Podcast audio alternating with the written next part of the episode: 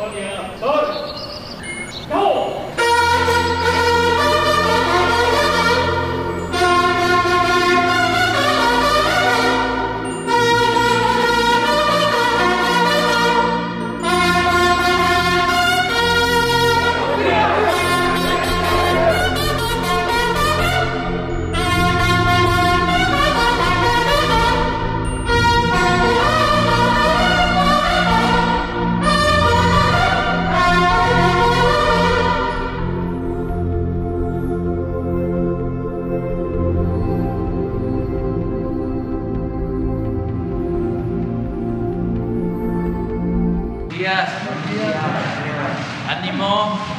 Bueno, vamos a iniciar la semana. Primero, pues enviar un mensaje a todo el pueblo de México de agradecimiento por la jornada del día de ayer. Se reafirmó el camino hacia la democracia. Eso es fundamental, el que se puedan dirimir las diferencias por la vía electoral, por la vía pacífica. Ayer se dio un paso importantísimo. Es una elección histórica. Han habido pocas elecciones como las, las de ayer. Y digo esto porque las elecciones de ayer eh, fueron libres, limpias, como no sucedía en otros tiempos. Hubieron eh, desaseos, hubieron intervenciones, injerencias de autoridades locales, pero a diferencia de otros tiempos, no intervino el Estado. No fueron elecciones de Estado como las que eh, se llevaban a cabo durante décadas y La gente se portó muy bien, los eh, que pertenecen a la delincuencia organizada, en general bien, este, muy pocos actos de,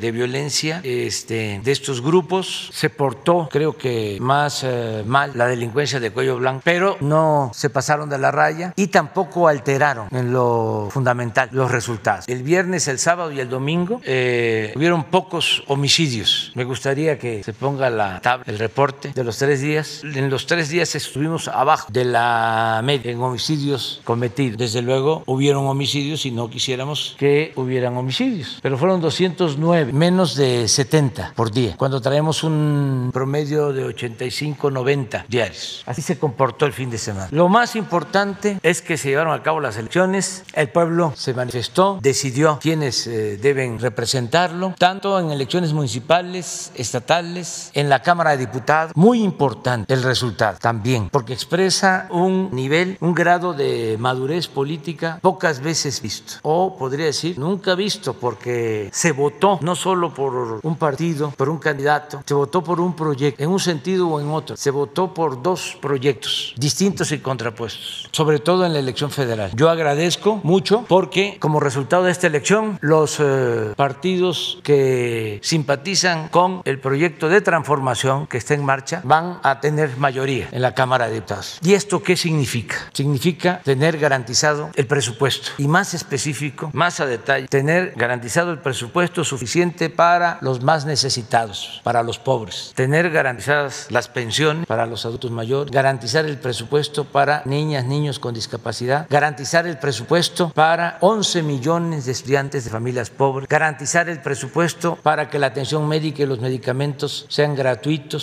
garantizar el presupuesto para que la educación siga siendo un derecho, nunca más se convierta en un privilegio como era antes. Entonces, muchas gracias, muchas gracias a todo el pueblo, a todos, a todos participaron en esta acción. Y ahora sí vamos a quién es quién en los precios de eh, los energéticos, eh, de los combustibles y luego, porque ya podemos hacerlo, vamos a informar sobre el avance de las obras. ¿Se acuerdan ustedes que se interrumpió este informe de los lunes por eh, la vida electoral, pero ya podemos dar a conocer cómo vamos en la construcción de las obras. Con su permiso. Buenos días a todas y todos. En el quién es quién de los precios de los combustibles con corte al 4 de junio, la gasolina regular registró un precio promedio nacional de 20 pesos con 50 centavos por litro, la premium de 22 pesos con 22 centavos y el diésel de 21 pesos con 65 centavos por litro. La mezcla mexicana de petróleo también con corte al 4 de junio promedió 66 16 dólares con 8 centavos por barril. De nueva cuenta, en los indicadores de ganancia más alto, Redco, Chevron y Arco, en los más bajos, la gas G500 y Orsan. En la gasolina regular, el margen de ganancia más alto, con 4 pesos con 18 centavos, lo tuvo Arco, en Guaymas, Sonora, con un precio promedio al público de 21 pesos con 99 centavos por litro. Mientras que el más bajo, de 15 centavos, lo encontramos en la franquicia Pemex, en Veracruz, Veracruz, con un precio promedio al público de 18 pesos con 49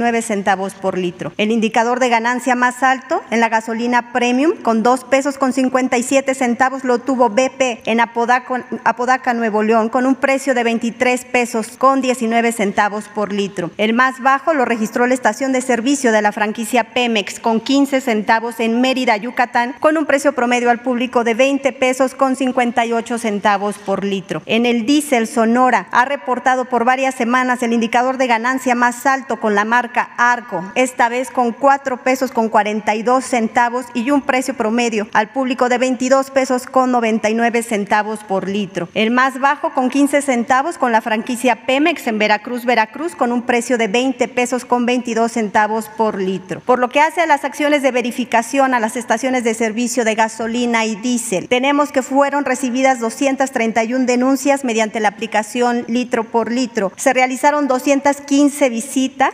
Continúan las prácticas fraudulentas en algunas estaciones de servicio. En 17 gasolineras se identificó que no dan litro de a litro. Cinco gasolineras no se dejaron verificar. Ya regresaremos con la CRE, ASEA y Guardia Nacional. En una estación de servicio ubicada en Peñón Blanco, Durango, se identificaron irregularidades en 12 bombas, por lo que fueron inmovilizadas. En la app litro por litro, los precios más bajos en los combustibles se registran de nueva cuenta en Querétaro, Querétaro, con la marca G500 en 18 pesos con 79 centavos y en Tepatlaxco de Hidalgo, Puebla, con móvil en 18 pesos con 97 centavos por litro. Por su parte, los más altos, con 21 pesos con 89 centavos por litro, se encontraron en Monterrey, Nuevo León, con la marca móvil y en San Pedro Mixtepec, Oaxaca, con G500. En la Premium, las más baratas se vendieron en Querétaro, Querétaro, por la marca G500 en 20 pesos con 9 centavos y en Mérida, Yucatán, por la franquicia Pemex en 20 pesos con 35 centavos por litro. Las más caras las encontramos nuevamente en Nuevo León y Oaxaca por la marca BP en 23 pesos con 19 centavos y por la franquicia Pemex en 23 pesos con 10 centavos por litro. En el diésel, los más baratos los mantuvieron G500 en Querétaro, Querétaro, en 19 pesos con 89 centavos y cargo gas en Matamoros, Coahuila, en 19 pesos con 99 centavos. Los más caros se registraron en Pénjamo, Guanajuato, con la franquicia Pemex en 23 pesos y en Magdalena, Sonora, con la marca Arco en 22 pesos con 99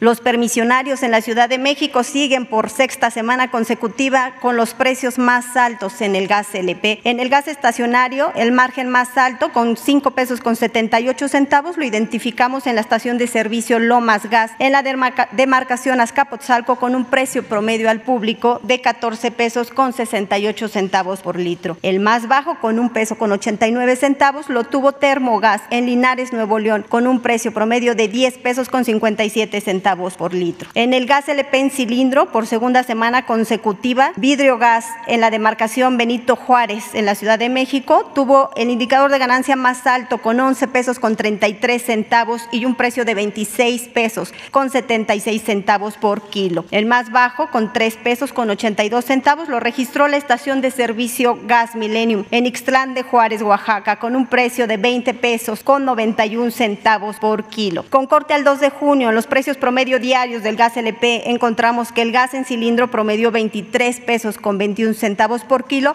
y el gas estacionario registró un precio promedio de 12 pesos con 36 centavos por litro. En las acciones de verificación a las estaciones de servicio del gas LP, con información al 4 de junio, fueron realizadas 55 visitas de verificación, seis casos resultaron con infracción y una estación de servicio se negó a ser verificada. Se verificaron 430 cilindros, de los cuales 8 fueron inmovilizados. ¿Es cuánto, señor presidente? Ahora sí vamos con los videos. La Secretaría de la Defensa Nacional informa los avances en la construcción del Aeropuerto Internacional Felipe Ángeles al 7 de junio de 2021. En la pista norte y central, plataforma y rodajes, se realizan los trabajos de conformación de terraplén tendido de las capas de base hidráulica, de concreto magro, tendido de concreto de alta resistencia como superficie de rodamiento y el tendido de mezcla asfáltica en márgenes. En la terminal de pasajeros se continúa con la aplicación de pintura antifuego en la estructura metálica, el aplanado en muros de mampostería, el tendido de instalaciones sanitarias y los trabajos de terracerías en vialidades y muelles.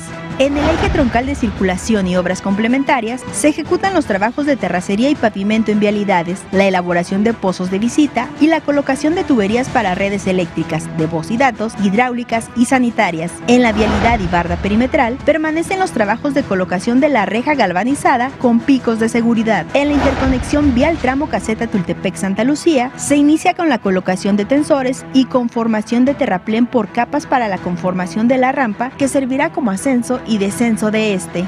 A la fecha, se han generado 95.998 empleos civiles. Faltan 294 días de construcción. Gobierno de México. Avance en la construcción de la refinería de Dos Bocas. Este es el reporte del 7 de junio de la refinería de Dos Bocas. La construcción de la obra civil ya va muy avanzada. De salida ya estamos colocando tuberías. Va el reporte de esta semana.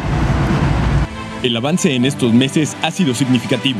Se ha terminado la construcción del enrejado frontal y reconstrucción de la vía de acceso y glorietas de tránsito. Asimismo, se ha concluido el parque ecológico interno.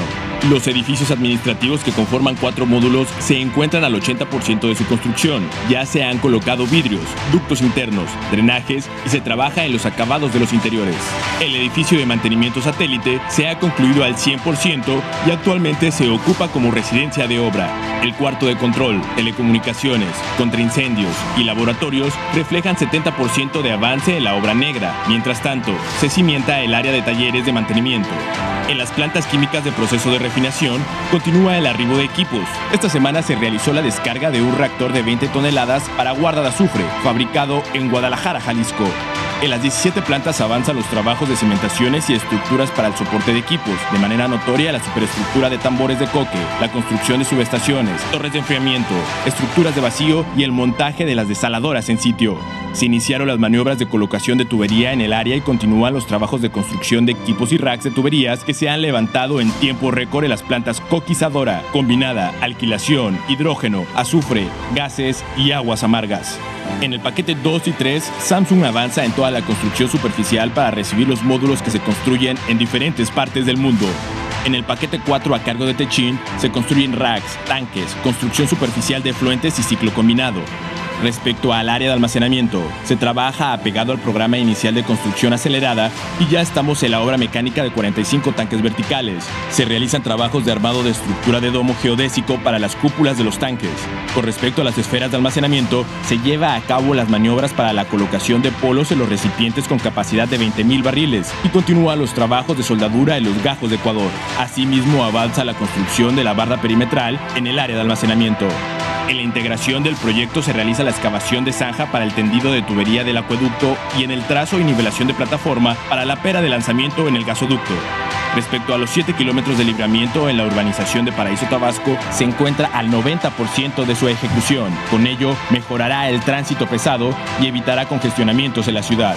En materia de sustentabilidad, del vivero ya se trasladaron a la refinería más de 20.000 plantas de ornato y continúa el cultivo de diferentes especies. Gobierno de México.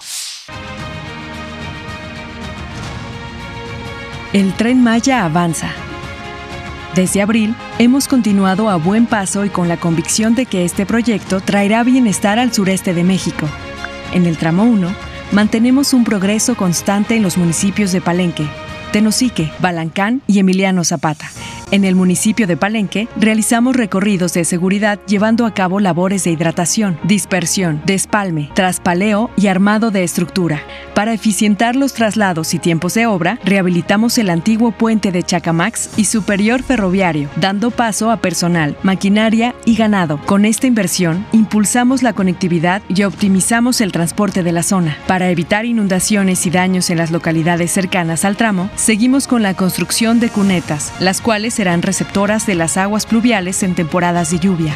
En el municipio de Tenosique realizamos el acomodo de durmientes y rieles, así como labores de acostillamiento para las obras de drenaje transversal.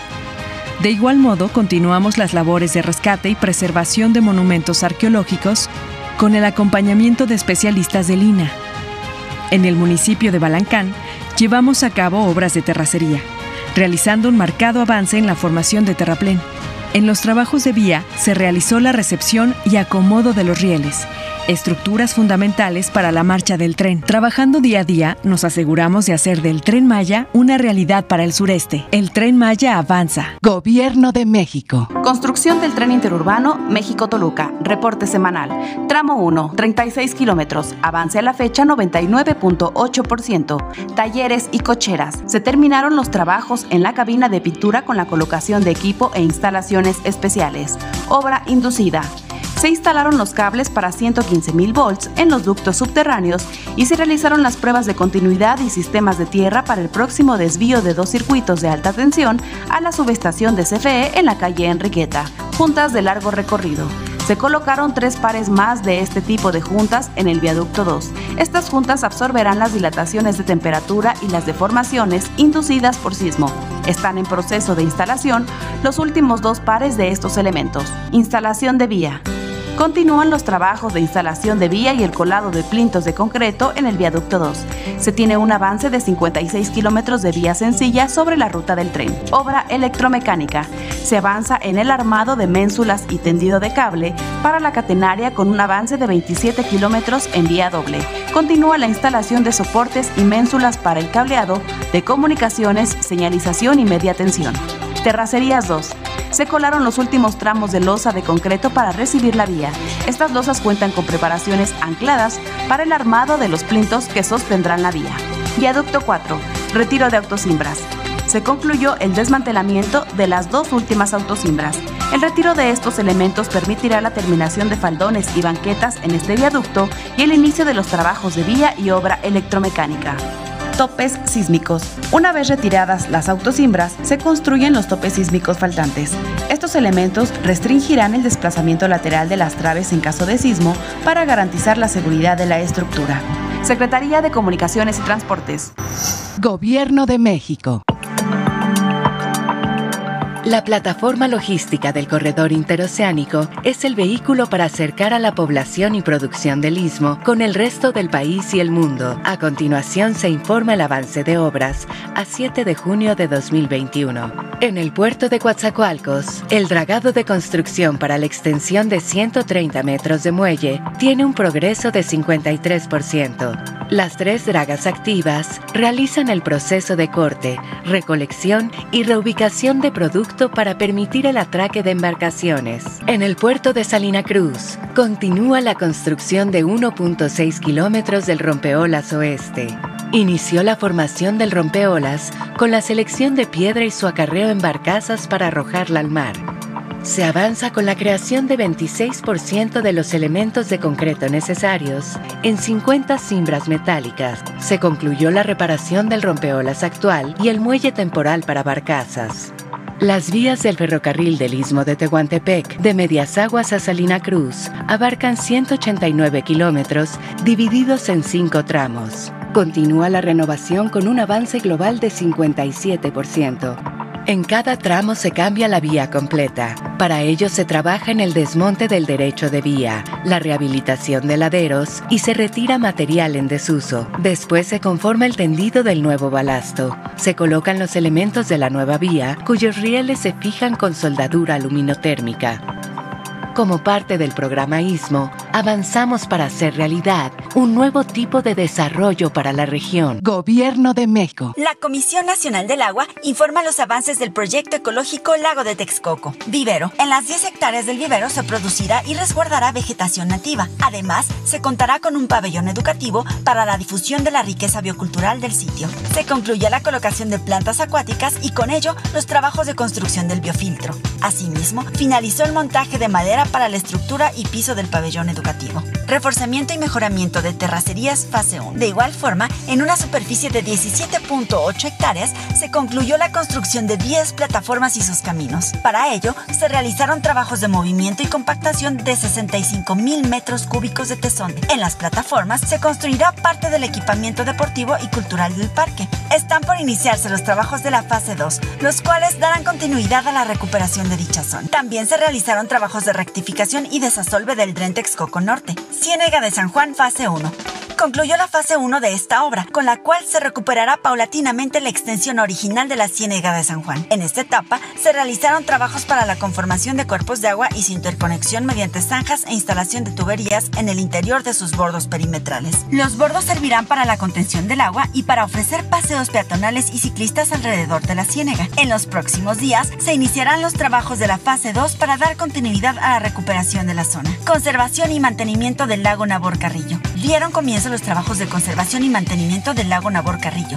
donde se recuperarán más de 12 kilómetros de su bordo. Lo anterior permitirá reforzar la capacidad de almacenamiento en las mil hectáreas de este cuerpo de agua, así como favorecer la restauración y hábitat de aves migratorias. Actualmente se lleva a cabo la identificación y reubicación temporal de flora y fauna nativa que se encuentra en la zona del proyecto. También se iniciaron trabajos de topografía, así como el retiro del cubrimiento lateral del bordo, dragado del lago y afine del talud exterior e interior. Juntos, avanzamos en la recuperación de esta zona natural para promover el bienestar social y la riqueza ambiental de la región.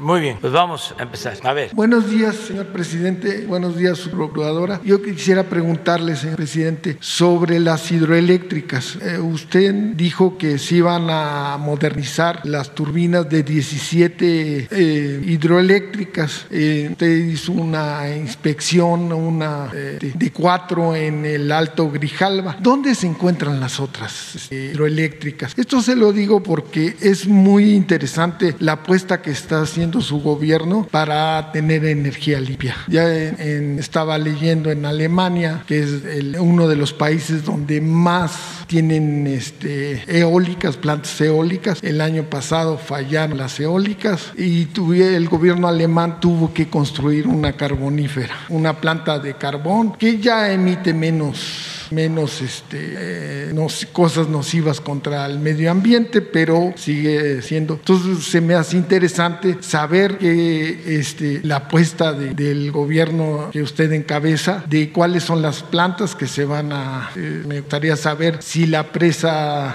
eh, la boquilla, está incluida, porque la vandalizaron ahora que cuando fue la toma del agua, y, este, y apostarle a las eólicas, pues a España tampoco le fue en enero de este año, no hubo viento, entonces las, eh, la, las tarifas eléctricas se elevaron en un 63% porque tuvieron que importar electricidad de plantas carboníferas de, del norte de África. Entonces, por eso es mi pregunta. Y hay también mucho desconocimiento de parte de, o mala intención, porque dicen, ah, es que estamos en secas, es que si no llueve no funciona la, eh, hidroeléctricas. Y hay otra cosa, las hidroeléctricas, eh, en comparación con las eólicas, las hidroeléctricas sí pueden almacenar energía, las pueden guardar, y las eólicas no, tienen que estar continuamente en la transmisión. Entonces, esa sería mi primera pregunta, señor presidente. Bueno, eh, es muy importante el modernizar las plantas hidroeléctricas. Producir energía eléctrica con agua es eh, lo más barato y es una energía limpia, ya lo hemos explicado aquí. Contamos con alrededor de 60 hidroeléctricas en el país y ya la mayoría de estas hidroeléctricas tienen turbinas eh, muy antiguas y hay que eh, cambiarlas por turbinas nuevas, modernas, que con la misma agua eh, generen más energía. Eso es lo que se está haciendo. Se escogieron primero 12 hidroeléctricas. Voy a pedirle a los eh, funcionarios de la Comisión Federal de Electricidad, al licenciado Bartlett, los ingenieros, que eh, informen sobre cuáles son las hidroeléctricas que se van a intervenir. Son básicamente las cuatro de El Grijalva, eh, también las que tienen que ver con el Papaluapan, las de Michoacán, las hidroeléctricas que se construyeron en el gobierno de, del presidente López Mateos, del presidente Díaz Ordaz y del presidente Echeverría este, que ya tienen tiempo, esas hidroeléctricas, que no reciben un mantenimiento mayor, que es lo que se va a hacer. Es tan importante tener las hidroeléctricas que basta un ejemplo. Ahora que se presentó eh, la crisis del gas por las heladas en Texas, nosotros resolvimos el problema, desde luego, antes que en Texas, porque las hidroeléctricas turbinaron a toda su capacidad y se eh, condujo energía eléctrica desde Chiapas hasta Nuevo León eh, por la red de transmisión. Entonces, Entonces, es fundamental el tener las hidroeléctricas. Eh, una termoeléctrica para que empiece a producir energía requiere 24 horas estando parada o dos días, tres. Una hidroeléctrica necesita una hora, cuando mucho. Se echa a andar y a producir energía. Y en efecto es eh, constante, no es eh, como el caso de la energía eólica que depende del viento o la solar, porque no siempre hay viento, no siempre hay sol. Y en el caso de las hidroeléctricas siempre eh, se acumula agua suficiente, se almacena agua en los vasos, siempre se tiene el agua disponible. Entonces es un proyecto muy importante que eh, estamos eh, llevando a cabo. Ya se está hablando con las empresas que van a abastecer de estas turbinas, son empresas extranjeras de distintos países y se va a aumentar la capacidad de generación de energía. ¿En qué porcentaje va a aumentar más? No tengo preciso el dato, sí va a aumentar considerablemente y le vamos a dar muchos años más de vida a esas este, plantas que vamos a intervenir. Eh, desde luego, es más la energía que se produce con hidroeléctricas que la energía que se produce con eh, energía solar o, o, eólica. Este, es mucho más. No subsidio de la banca de desarrollo. Y no hay subsidio. Este, solo es cuestión de que se le dé despacho, que se les permita eh, subir la energía, porque con la privatización de la industria eléctrica eh, se subutilizaban las hidroeléctricas. Si una planta Chicoacén, Malpaso, eh, Angostura, tiene capacidad para producir con seis eh, turbinas, solo les ordenaban que generaran energía con una o dos turbinas, porque les dan preferencia o les daban preferencia a las plantas particulares por los convenios que se suscribieron durante el periodo neoliberal. Pero todo eso se está revisando, por eso fue la ley de la industria eléctrica, eh, la ley de electricidad, que fue impugnada de inmediato. Bueno, todavía no se publicaba, ya los jueces ya estaban otorgando amparos por los negocios jugosos que se hicieron cuando se les entregó a los extranjeros el mercado de la industria eléctrica. Entonces ahora estamos eh, cambiando esas reglas y vamos a continuar con lo mismo. Para que se tenga una idea, con toda la infraestructura de la Comisión Federal de Electricidad, se tiene capacidad para producir 75%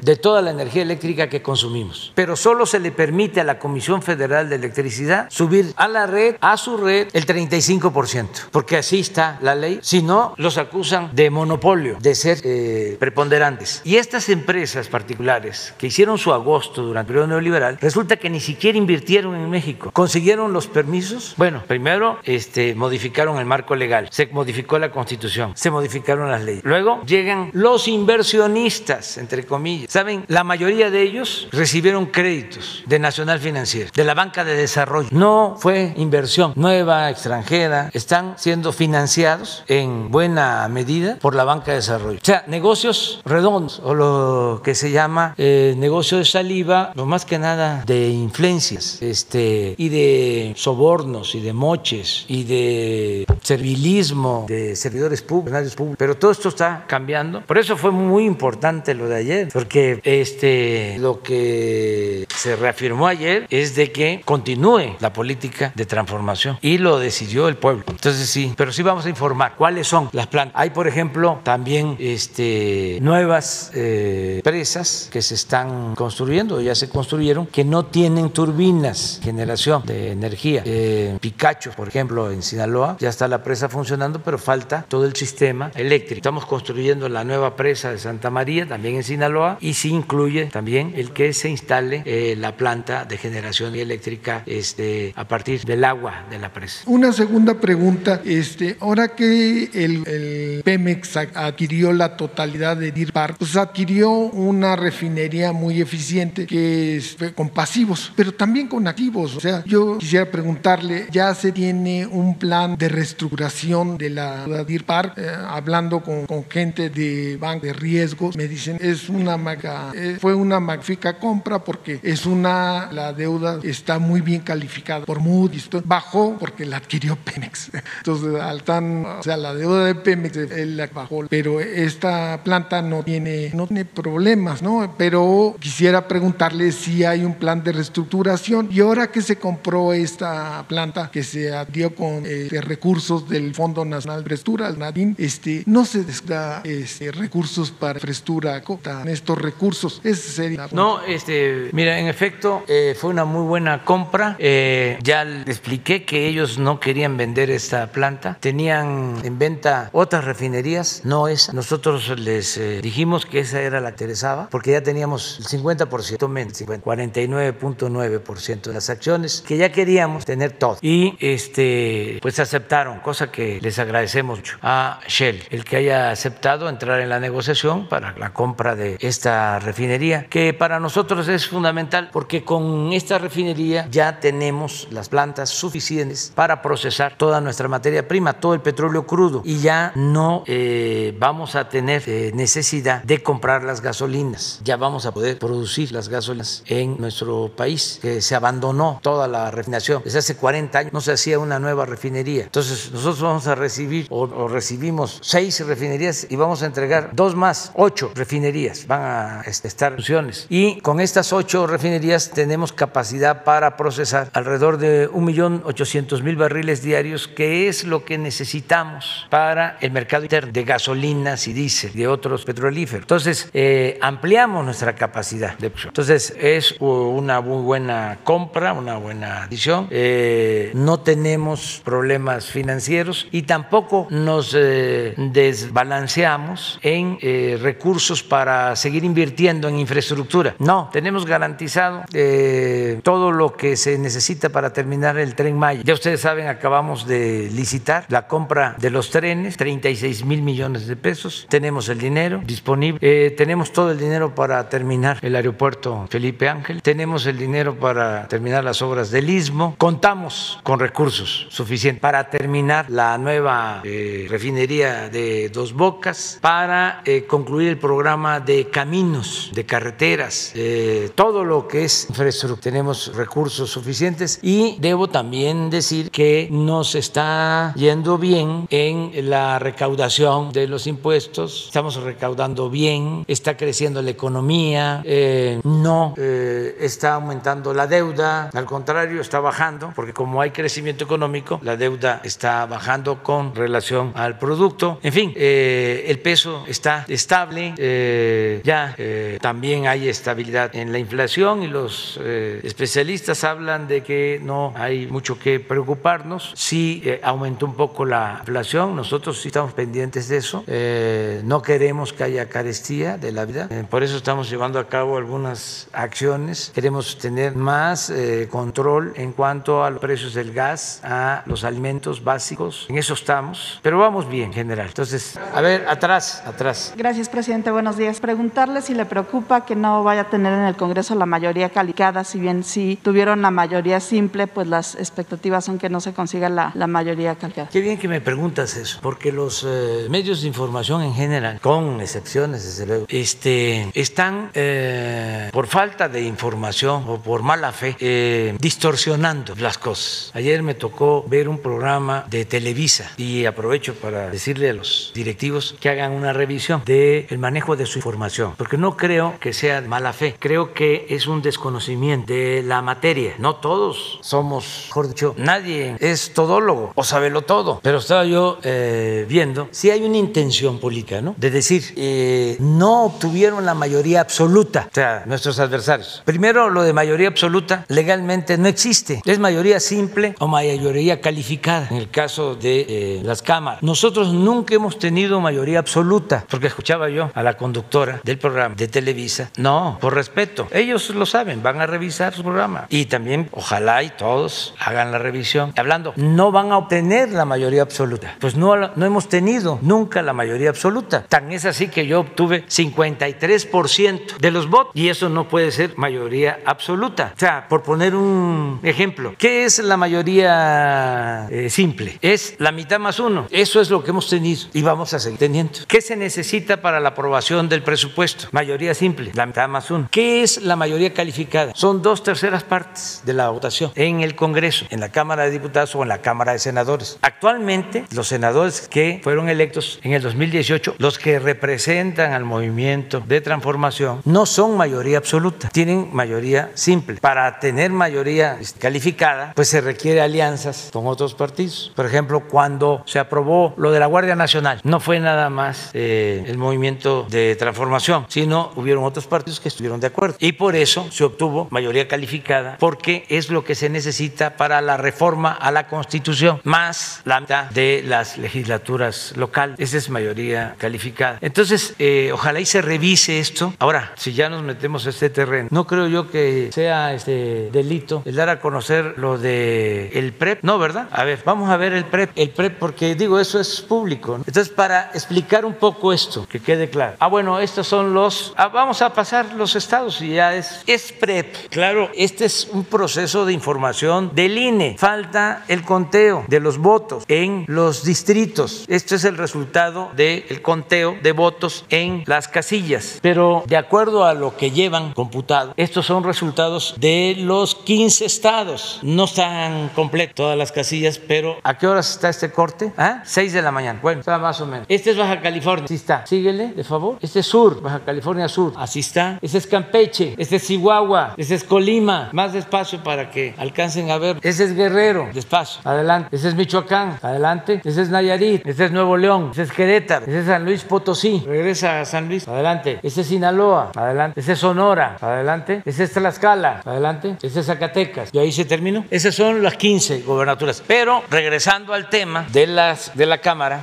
mire, así está. Son 300 distritos de mayoría. Morena 65 solo. Y con la alianza de Morena, eh, el Verde y el PT 118. ¿Me van a ayudar a hacer la cuenta? 118 más 65, ¿cuánto da? 183. De 300. Ah, más uno. De 300. 61%. Para tener mayoría calificada es 66. Entonces, esto posiblemente sea más de lo que teníamos. Que por eso. Entonces, la información que están manejando, no todos los medios, y muchas veces es por falta de conocimiento, porque son dos tipos de mayoría. La simple, que es esto planteando, porque aquí hay que agregar los plurinominales, pero nada más en la simple son 184 de 300. Si hago bien las cuentas, el resto son 126, 116. Pero lo más importante de todo, lo más importante es que el debate que se trae, que vamos a seguir dando, y todas nuestras diferencias se puedan resolver por la vía electoral, que sea el pueblo el que decida. Por eso le agradezco mucho a todos los que participaron ayer, mujeres y hombres. Habían colas en las casillas, independientemente de por cuál partido votaron. El hecho de ir a participar es muchísimo mejor que querer resolver las cosas con la violencia, pero completamente eh, mejor, absolutamente mejor. Y eso es lo que tenemos que celebrar. Eso es lo que nos debe de dar mucho gusto, que la gente participe y que se haga un hábito la democracia. Y me siento muy satisfecho porque, miren, si se hubiese hecho como antes, no iba a ser ese el resultado. Iba a ser como antes. ¿Se acuerdan cómo era? 90 a 10, porque se metía todo el aparato del Estado, dinero a raudales. Eran elecciones de Estado. Eso no, porque no tendríamos autoridad moral, no tendríamos autoridad pública. Esto es el resultado de la participación consciente, libre de los ciudadanos. Hubieron cosas, estuve pendiente y sé de cómo se las gastan algunos mapaches, pero no les dio, no les alcanzó, porque la gente está cada vez más despierta, más consciente. Fue realmente un triunfo de la democracia de ayer. No sé si a muy pronto, pero si ya sabe qué tipo de, de reformas propondría el Congreso. Hablaba usted de una reforma electoral, se ha hablado también de una reforma No, fiscal. todavía no puedo hablar de eso. Este, lo que más me apuraba era el que pasara la elección sin incidentes, eh, que se hiciera eh, valer la democracia. Eso era lo que más me importaba. Y sí, este, estuvimos muy pendientes para evitar la violencia, para darle garantía, seguridad a la gente de salir a votar sin miedo, sin temor. Eso era lo más importante. Eh, si a eso se añade el resultado que va a favorecer el que continúe la transformación de México, pues se pueden imaginar cómo estoy. Feliz, feliz, feliz. Presidente, y también preguntarle, eh, ahorita según presentaba, su movimiento ganaría 11 gubernaturas de las 15, eh, pero también en la Ciudad de México los resultados no fueron buenos.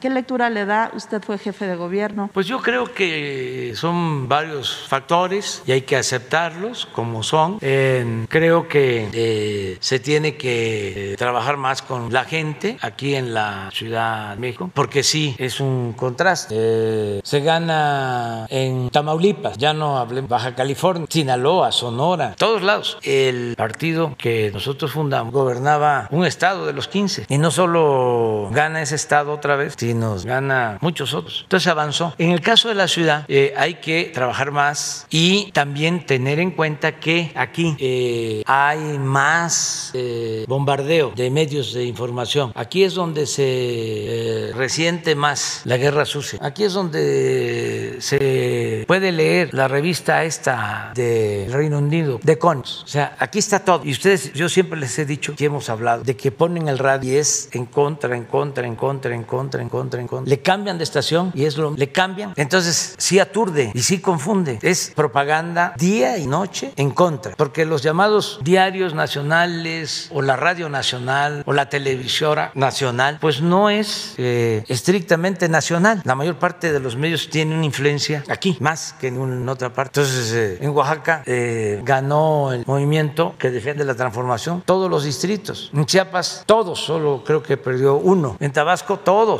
En Campeche, todos. En Veracruz, la mayoría. Bueno, en el Estado de México, la mayoría. Y aquí, por eso es este, muy interesante el fenómeno, pero yo siempre lo he advertido. Aquí sí este, ha tenido efecto la campaña de desprestigio, la guerra sucia. Todavía eh, antier estaban hablando por teléfono a las casas, metiendo miedo. Pero todo esto va a superarse con más información, con más orientación, con más concientización, con más trabajo de organización. Se puede, pero la verdad, si ustedes hacen un balance de los 32 estados o entidades federales, no sé, pero yo creo que 20 este, eh, votaron por continuar con la transformación. O sea, deben de ser como 12 del 20 de los 32 en donde no este, se obtuvo eh, mayoría, como 20. Esto nunca en una elección intermedia, nunca se había logrado. Y luego, luego tú. Presidente, eh, después de, de, estos resultados que estamos viendo con el PREP, con, le, con los conteos rápidos, algo que le vaya a cambiar a la 4T, algo que le vaya a corregir, algo que le vaya a aumentar. Sí, el reafirmar nuestro compromiso con el pueblo y en especial con los pobres. ¿Más apoyo a los pobres? Más apoyo, más apoyo a los pobres, siempre los pobres. Miren, yo recuerdo que cuando participé en el 2000 como jefe de gobierno, de candidato, eh, hice una campaña, todo, toda la ciudad, en ese entonces Distrito Federal, toda la ciudad, pero más en Iztapalapa, en Iztacal, en Gustavo Madero, en la parte pobre de Álvaro Obregón, desde luego en Tláhuac, en Milpal, Xochimilco, a fondo, a fondo, a fondo. Y se viene la ola del movimiento encabezado por Fox en el 2000, ¿te acuerdas? Y era candidato por el PAN eh, Santiago Krill y por el PRI el finado Jesús Silva Gerso. Silva Gerso, muy buena persona. Entonces viene la ola y yo gano con tres puntos de ventaja. Si se hubiese tardado más la elección, a lo mejor no ganaba. Tres puntos nada más. ¿Por qué lo de Fox? Él ganó en la ciudad, pero con bastante marcha. Yo gano en la ciudad, pero yo me quedo en segundo lugar con relación a los votos que obtuvo Fox de candidato a la presidencia. Pero ¿por qué este, salgo adelante? ¿Por qué gané? Porque si analizan quiénes votaron por mí en ese entonces, pues fueron la gente pobre, la gente humilde. Entonces, ahora es lo mismo. Si ustedes hacen un análisis de esta votación nacional, se van a encontrar que hay una pirámide poblacional. O sea, hay clases sociales, hay estratos. Para mí es un orgullo el que la gente más humilde, más pobre, sea la que más apoye el programa de transformación. Se podría decir, bueno, pues es que ellos se benefician. Sí, pero muchas veces no se internaliza el que es por ellos. Entonces me llena de satisfacción el que la gente esté respondiendo. Y esto eh, hace a un lado aquello que piensan los conservadores de que el pueblo es malagradecido. No, no. Por eso cuando me preguntas, ¿qué sigue? Pueblo, más pueblo. Todo el pueblo que eh, sea eh, necesario. Más pueblo. Además, eso es lo humano. Porque ¿cómo le vamos a dar a los de arriba? Primero ya les han dado mucho. No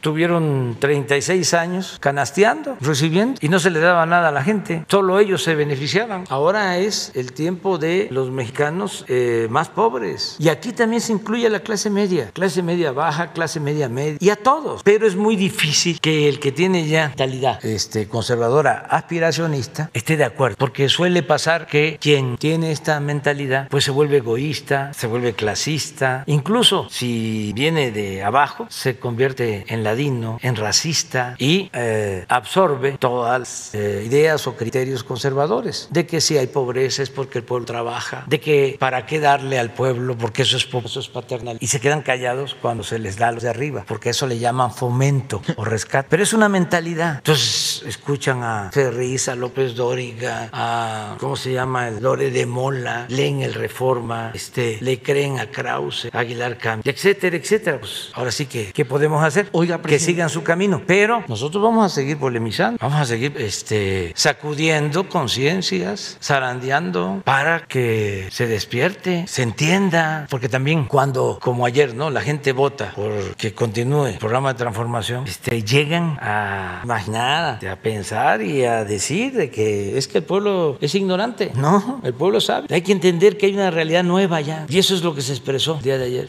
Oiga, presidente, me parece que usted es quien más conoce eh, el, cómo, el cómo funciona la Ciudad de México y cómo, y cómo se opera. Ayer, bueno, pues ya nos contaba que estaba siguiendo eh, pues el desarrollo de esta jornada. Oiga, la verdad no sintió feo eh, que en la sede de Palacio Nacional, que es la alcaldía Cuauhtémoc, no ganara su movimiento y más como fundador. Y me queda claro desde que usted iniciaba Morena, pues le ha puesto mucho empeño. Ya se ha perdido en otras épocas. Pero ahora es en la sede. Digo, también le pasó en Los Pinos que cuando yo fui jefe de gobierno, este, cuando esto que hago referencia en el 2000 se perdió aquí, la delegación Cuauhtémoc. Pero quieren que les diga algo, sí, con mucho orgullo. Sí. La casilla donde voté ganamos.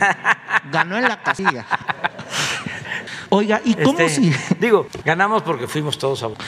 Oiga, ¿cómo siguió el desarrollo de la jornada eh, que hizo? Porque ayer lo vimos que fue a votar y que ya luego, la verdad, casi casi quería pasar desapercibido, inclusive no quiso hablar. ¿Cómo siguió un presidente que es diferente Ah, pues, esta jornada? ¿Se reunió con todo el Eh, gabinete o estuvo solo? O sea, de quienes estaban a cargo, sobre todo de los temas de seguridad, eh, informes de la secretaria de Seguridad Pública que coordinó todo el grupo de gabinete que estuvo pendiente y este, informándome. Y me consultan cosas, por ejemplo, me consultaron eh, acerca de cuidar eh, los papeles, todas las boletas al término de la elección en Ahome, Sinaloa, porque había un grupo ahí armado y me consultaron porque no habían suficientes elementos de la Guardia Nacional. Temían que al final de, la elección este, se robaran los paquetes que estaban armados.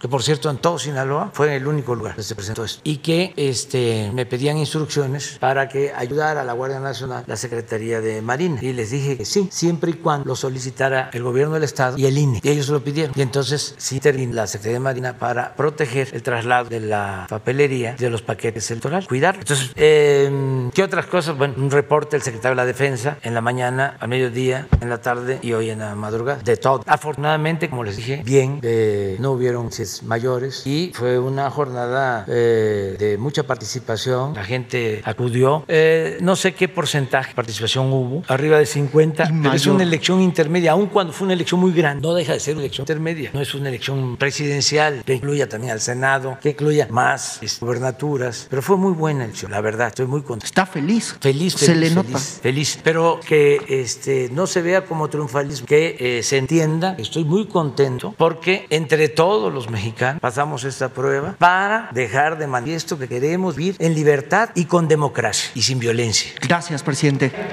Mujer. Hola a todas y a todos. Soy Nuri Fernández de la Caracola. Buenos días, presidente. Buenos días, Berenice. Eh, quisiera hacer dos preguntas. La primera es, eh, esta es la elección intermedia con más votación que ha habido en la historia. Es una elección donde, una vez más, la presencia masiva en las urnas es lo que detiene las formas de fraude. Eh, nosotros teníamos la propuesta de que hubiera guardianes y guardianas de la democracia que vigilaran las casillas, pero en realidad esto ocurrió. Tenemos ejemplos en Tuxtepec, Oaxaca y en Veracruz, en que la gente detuvo mapaches con una maleta con dinero que iban a comprar votos y tiró el dinero al aire como bolo y pues eh, se neutralizó la operación. En Veracruz llegaron combats y piedras a golpear a gente de Morena que iba a votar. Toda la gente respondió y los sacó, los hizo correr. Y eh, también aquí en la alcaldía Miguel Hidalgo llegaron a comprar votos Xochil Gálvez y una eh, prima de Margarita Zavala y la gente la sacó de las casillas y tenemos una situación en que la participación fue tan importante que eso frenó cualquier anomalía. La pregunta es la siguiente, estamos frente a la disolución del partido de Estado. El régimen de partido de Estado ha llegado a su fin con esta elección y la pregunta es, ¿estamos también en el camino de la disolución completa del narcoestado? Porque la presencia territorial, el triunfo en tantas gubernaturas puede ayudar muchísimo a que se disuelvan los vínculos entre el crimen organizado y la autoridad política. ¿Es esta elección un camino para la paz? Esa es la primera. Sí, es este, una elección para la paz, eh, porque esto va a darle continuidad a los programas de bienestar para que los jóvenes sigan teniendo apoyo, que se les siga garantizando el derecho al estudio, el derecho al trabajo, que nadie se vea obligado a tomar el camino de las conductas antisociales, que nadie se enganche y pase a formar parte de la delincuencia. Entre más bienestar hay, menos delincuencia existe. Entonces sí, estoy muy contento por eso, bien, muy satisfecho por eso. Y muy contento también de la manera, coincido contigo, en que la gente defendió su voto, porque este, hubieron actos de mapachería. Hay uno que eh, me dio muchísima risa a lo mejor lo vamos a poner, el de Tuxtepec, al que tú hiciste mención, es, o sea, queda nada más para la picaresca de los conservadores antidemocráticos, como lo que ya se fue o está por irse. Ahorita van a ver esto, pero esto lo hizo la gente en distintos puntos. Vi de Campeche también saliendo la gente, porque iban las caravanas al atraco, y vi cómo la gente de los pueblos este, deteniendo a los eh, delincuentes electorales, a los mapaches y muchos. Entonces me gusta eso, me, entusiasma la defensa del voto. Eh, lo mismo, eh, pues ya no hay compra de voto desde lo más alto del poder como era antes. Eso realmente es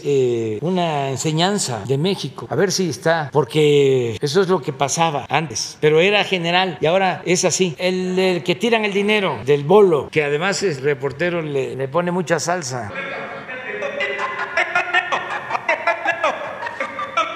No, no se escucha bien. Ponlo atrás. Ahí le, damos el crédito al reportero. No nos vaya a acusar de plagio. Ah, Piñero de la Cuentuxepec. Una piñamiel, imagínense. Cordera de piñamiel. A ver si se puede. Sí, este, no me corresponde a mí, pero la verdad es que está muy holgado eh, el poder participar en la Cámara. Muy holgado para este, eh, darle continuidad al proyecto de transformación. Avientan el dinero como si fuera bolo, se sale de control el asunto, ahí está la Guardia Nacional, la Policía Municipal, los empujones ya no se dan abasto, amigos, como si fuera bolo, como los padrinos. Y la gente, la gente lo, la gente lo festeja, ahí está, ahí estaba el dinero, tenía razón el pueblo, ven muestra el billete, muestra el billete. Como si fuera bolo, efectivamente, ahí estaba la maleta con dinero, ahí está, Efectivamente, y la ciudadanía aplaude. La ciudadanía aplaude. La policía municipal no se dio abasto. No se dio abasto la policía. Y la gente pues agarraron de a 200, de a 300. Hay chanclas en el suelo. Aquí se acaban de desgreñar dos mujeres. Sí, ahí está la prueba. Ahí nos vemos, Piñero. Segunda pregunta es sobre la injerencia internacional previa a la elección. Esta elección es un referéndum de medio camino, en realidad, sobre la continuidad del proyecto de transformación. Y en los días previos, pues vimos la portada de Economist, pronunciamiento de la OEA, distintas pues, presiones internacionales, tratando de hacer aparecer este proyecto como un proyecto radicalizado, como un proyecto peligroso. Y creo que esto tiene como fundamento el hecho de que este gobierno no se endeudó como resultado de la pandemia. Debe ser uno de los únicos gobiernos del mundo que pudo salir adelante todo el programa de vacunación sin endeudarse, porque uno de los fundamentos del neoliberalismo es que los organismos financieros internacionales prestan y luego controlan la política interna de los países. Entonces es muy peligroso para ciertos organismos un gobierno que no se endeuda, ¿no? Entonces, ¿qué mensaje al mundo después de la elección? Bueno, que se tiene que mantener la independencia, la soberanía, que no debe de haber injerencia de gobiernos extranjeros, de organismos financieros internacionales, que debemos libremente decidir sobre el destino de nuestros países. Los organismos financieros internacionales no han actuado con eh, ética y con responsabilidad. No quiero generalizar, a lo mejor en algunos casos lo han hecho bien, pero tenemos ejemplos que demuestran lo contrario. El caso de Argentina, cuando eh, para ayudar al que este, quería reelegirse en la presidencia, le soltaron más dinero del que tenía capacidad Argentina de eh, devolver. Lo endeudaron al pueblo argentino y luego este, no querían asumir su responsabilidad porque ellos sabían perfectamente que ya no tenían ellos capacidad para pagar y sin embargo como había un proceso electoral en puerta, le dieron y le dieron y le dieron y quebraron las finanzas de Argentina. Otro ejemplo muy lamentable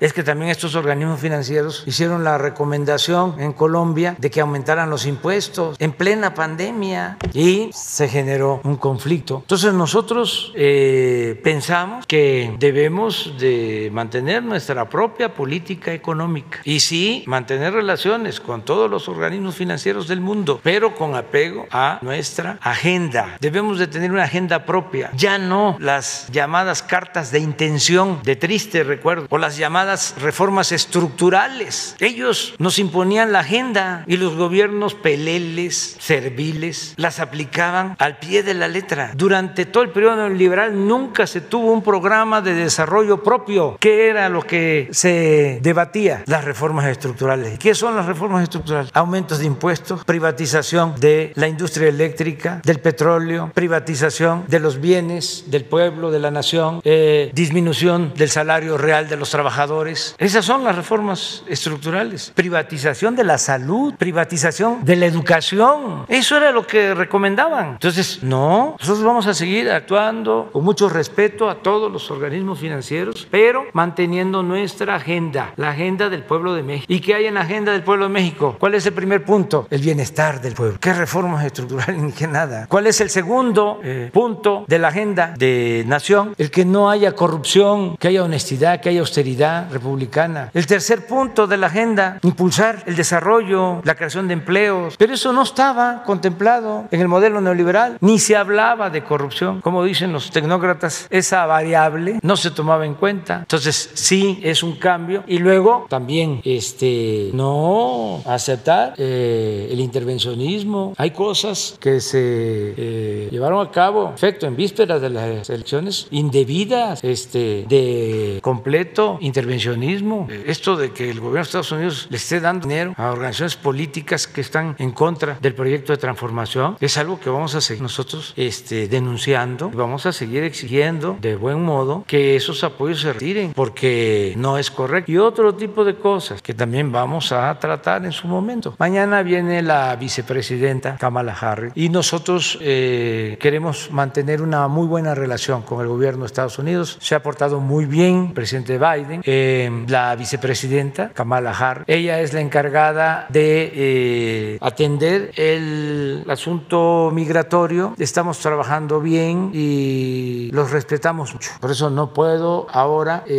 tocar otros temas porque tenemos esta visita. Además, estamos muy agradecidos con el presidente Biden, con la vicepresidenta. Nos eh, van a mandar más de un millón de dosis de la vacuna Johnson Johnson que se va a aplicar en la frontera norte de, nuestro país y es muy buena la, relación. Vamos avanzando también en el eh, tratamiento al fenómeno migratorio, pero eh, sí tenemos asuntos que vamos a ir poco a poco tratando para que también en el terreno de política exterior se entienda de que México es un país independiente, libre y soberano y que no aceptamos que nadie venga a ofendernos. Eh, ¿Qué tal, presidente? Soy Julio Vaqueiro de Noticias Telemundo. Em, hablando de la visita de mañana de la vicepresidenta Kamala Harris, el gobierno de Biden ha confirmado que seguirán financiando eh, organismos que luchen contra la corrupción. Si no es mañana, ¿cuándo y cómo lo planteará al gobierno de Biden? Lo planteamos todos los días aquí y lo voy a seguir diciendo, pero formalmente no está en la agenda. El tema principal de la agenda es el de la migración, de cómo atender las causas que originan la migración. Y tenemos eh, coincidencias en que se debe de ayudar a los países centroamericanos, eh, que se debe de invertir para que haya desarrollo, haya empleos en Guatemala, en El Salvador, en Honduras y que nosotros estamos en la mejor disposición de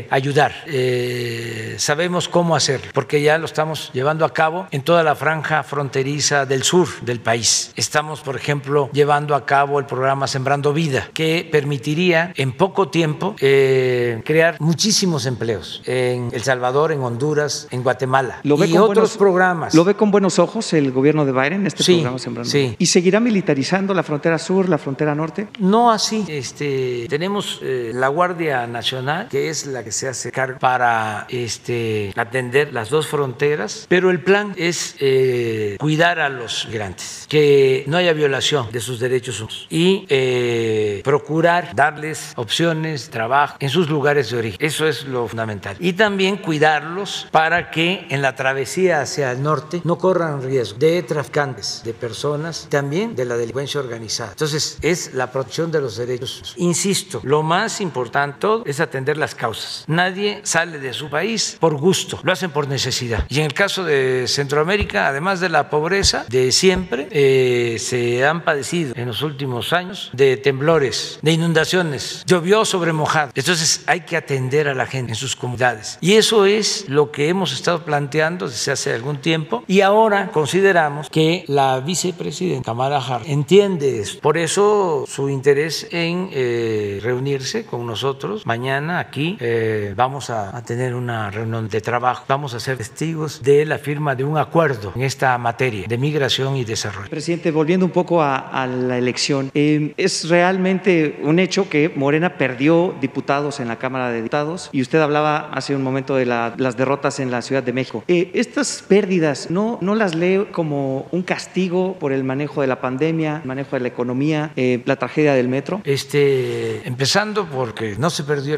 En, eh, digamos, perdieron diputados y algunas alcaldías en No, México. no, no. Es que a eso me refería cuando hablaba de los contores de Televisa, de que este para manejar propagandísticamente que nos fue mal, eh, elaboran este discurso de que se perdió mayoría absoluta. No, es que es probable, porque todavía tenemos que esperar, de que tengamos más diputados de los que teníamos. Entiendo. Eh, es el propio Instituto Nacional Electoral el que, el que proyectaba que quedaría Ah. en Morena con 203 diputados máximo y en 2018 tenía 253 su partido. Es que ahora vamos a tener como 270, o sea, como 270, 280. Total, es que eso es, o sea, no, no, no te estoy cuestionando, o sea, es que, como decía Goebbels, una mentira que se repite muchas veces puede convertirse en verdad. Es que ayer hasta, no solo la conductora de televisión, un analista, respeto mucho, de los pocos que hay, un periodista que lo comparo con Miguel Ángel Granados Chapa, y lo mismo, se perdió la mayoría absoluta o no ganaron la mayoría absoluta. ¿Qué es eso? La calificada. Eso, pero no, no la teníamos, no teníamos mayoría calificada. No entiendo. Tenía Morena la mayoría simple, ¿cierto? Simple, y la volvemos a tener ahora. Con la quizá- alianza, con la alianza. Sí, sí. Dependerá pero del también Partido teníamos Verde y de otros partidos. También teníamos la alianza. Sin la alianza, en la elección pasada, no hubiésemos tenido la mayoría calificada. Digo, este simple, morena. Es que se necesita tener la información. Entonces, porque si no, eh, es pura propaganda. Es, eh, es lo que dijeron anoche los dirigentes de los partidos del gran partido conservador. O sea, no eh, lograron la mayoría absoluta, pero es el mismo discurso. Entonces, por eso es importante la información. Ahora, esperando esos resultados finales, presidente, em, hoy en el diario oficial de la Federación se publicó el decreto em, para la extensión de mandato del presidente de la Corte Suprema. Considerando que posiblemente en el Congreso entonces le va mejor de lo que pensábamos, em, ¿usted consideraría para pasar estas reformas usted mismo extender su mandato en la presidencia? No, yo soy un hombre de principios, de ideales. Yo no lucho por cargos, lucho por ideales. Yo soy maderista, estoy en contra de la reelección. Yo voy a estar aquí, si lo decide el creador y el pueblo, hasta finales de septiembre del 24. Y terminando mi mandato, me jubilo por completo. Pero todavía este, voy a tener un tiempo.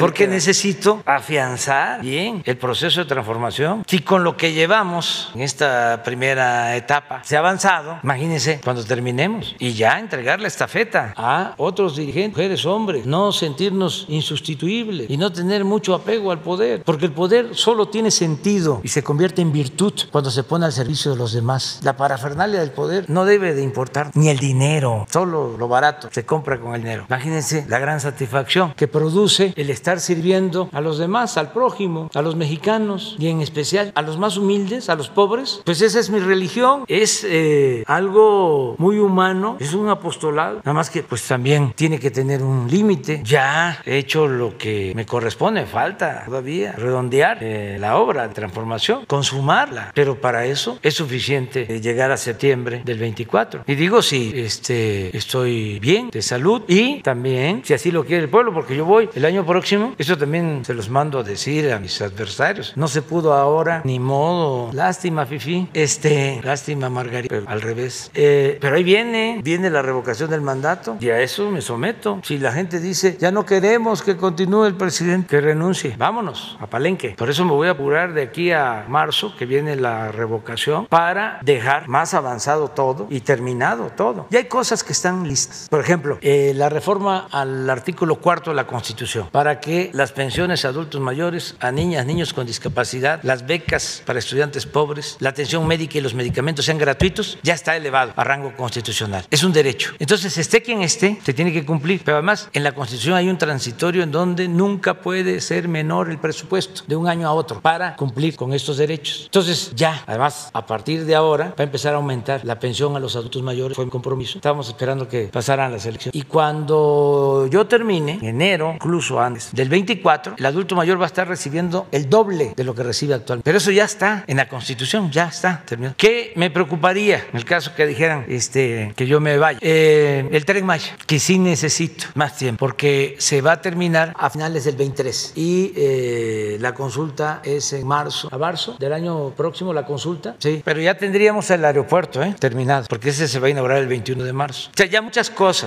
pero además esto, muy avanzado, cambio de mentalidad, que eso es casi irreversible. Esa es la obra más importante. Va a haber terminado con la, la revolución de las conciencias. Eso es lo más Y eso fue lo que ayer estuvo en cuestión. Si la gente este, iba a seguir apoyando a sus eh, explotadores, a sus opresores, si iba a seguir apoyando a la corrupción, al clasismo, al racismo. Eso fue lo que ayer se dirimió, eh, a veces de manera encubierta, pero eso es lo que está ahí. Dicen, ¿está polarizado país? Sí, desde hace siglos, desde hace siglos, que unos cuantos lo tienen todo y la mayoría carece hasta de lo más indispensable. Desde que llegaron y nos invadieron y todavía eh, se preguntaban si los eh, indígenas, los dueños de estas tierras, tenían alma. Y luego lo mismo, cuando viene el varón de Humboldt, dice que no conocía otro país con tanta desigualdad como México, monstruosa desigualdad. Luego viene la independencia. ¿Qué plantea Hidalgo? La abolición de la esclavitud. ¿Y qué plantea Morelos? La igualdad. Entonces, ¿y qué sigue pasando? Que hay mucha desigualdad que lastima, que ofende y que el propósito nuestro es atemperar, moderar, como decía Morelos, la indigencia y la opulencia. Entonces, eh, sí nos está dando tiempo para la transformación, vamos avanzando y también aclarando, es por la vía pacífica y democrática. Los violentos, los antidemócratas son los conservadores. Y añadiría corruptos, inmorales, hipócritas, porque pueden ir a la iglesia y olvidan los mandamientos, le dan la espalda a las jerarquías. Por eso simpatizo con Papa Francisco. Una vez vino aquí y habló de cómo las jerarquías se olvidan del pueblo, cómo viven las jerarquías, colmados, legios de atención. Por eso hace falta y estoy muy contento y agradecido con la gente. Si les parece, hasta ahí. Mañana, Hidalgo. Mañana. Mañana. no me van a dejar. Tú empiezas, tú empiezas, tú empiezas. Sí, porque ya nos pasamos y este hablamos bastante. Sí, muchas gracias.